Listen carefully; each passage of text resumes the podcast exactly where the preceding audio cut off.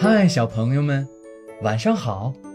长颈鹿吉米十分喜欢看书，家里的书多到都快堆不下了。于是，吉米想要一个书架来放自己看过的书。可是啊，家具店里所有的书架都太矮了。于是，他决定。亲手做一个书架，它能够成功吗？现在，乖乖躺好，闭上眼睛，一起来听今天的故事——长颈鹿吉米的书架。吉米是一只高大的长颈鹿，他最喜欢的事情就是看书了。每一次遇到喜欢的书，吉米总会忍不住带回家去读。慢慢的，家里的书堆起来和一座小山一样。吉米看着成堆的书，说道：“看来是时候需要一个书架了。”于是，吉米来到了猴子先生的家具店。猴子先生，我需要一个书架，我家里面的书都快堆不下了。您这里有合适的书架吗？吉米问道。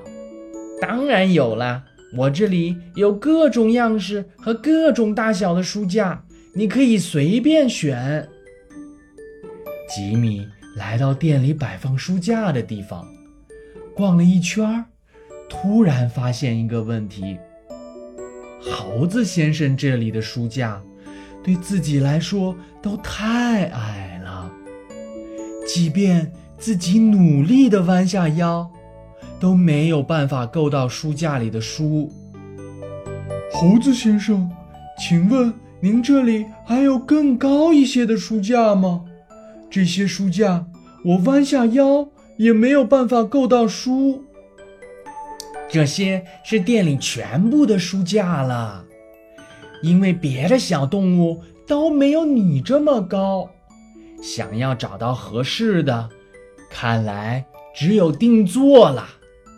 你可以去木匠熊猫先生那里问问看。”猴子先生说道。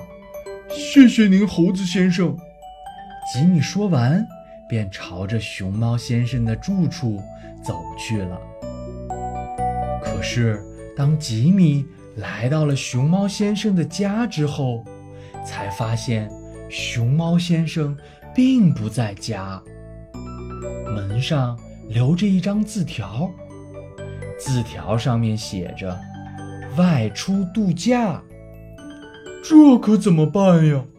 没有熊猫先生，我要怎么样才能拥有自己的书架呢？吉米说道。突然，吉米想到，也许自己可以试着做一个书架。于是，吉米马上开始行动起来。他先是拿出了自己的画板，画下了自己想要的书架的样子。接下来就要准备材料了。吉米邀请了自己的好朋友。小熊皮皮一起来帮忙。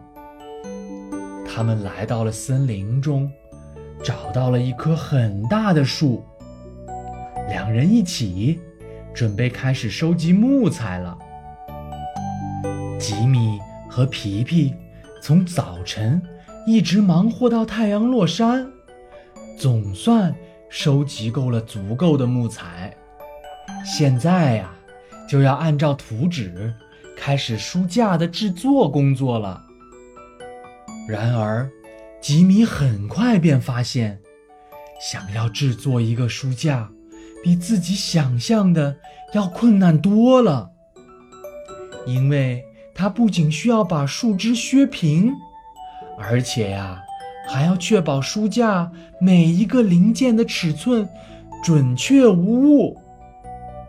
吉米按照自己的设计图纸，把零件做好之后，在组装的时候，才发现书架的门竟然没有办法关上。吉米垂头丧气地坐在地上。原来，做一个书架居然这么难。这时，刚刚度假回来的熊猫先生恰巧路过，看到了吉米苦恼的样子，便上前询问道：“吉米，你遇到什么困难了吗？”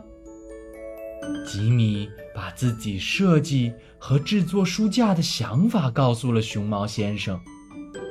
熊猫先生看了看吉米的设计图纸和没有完工的书架，哈哈地笑了起来。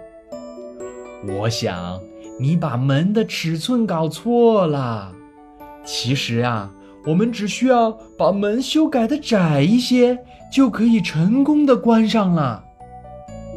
说完，熊猫先生重新帮助吉米修改了设计图纸。吉米按照熊猫先生的建议，重新修改了书架门的尺寸。果然，这一次书架的门很轻松的就关上了。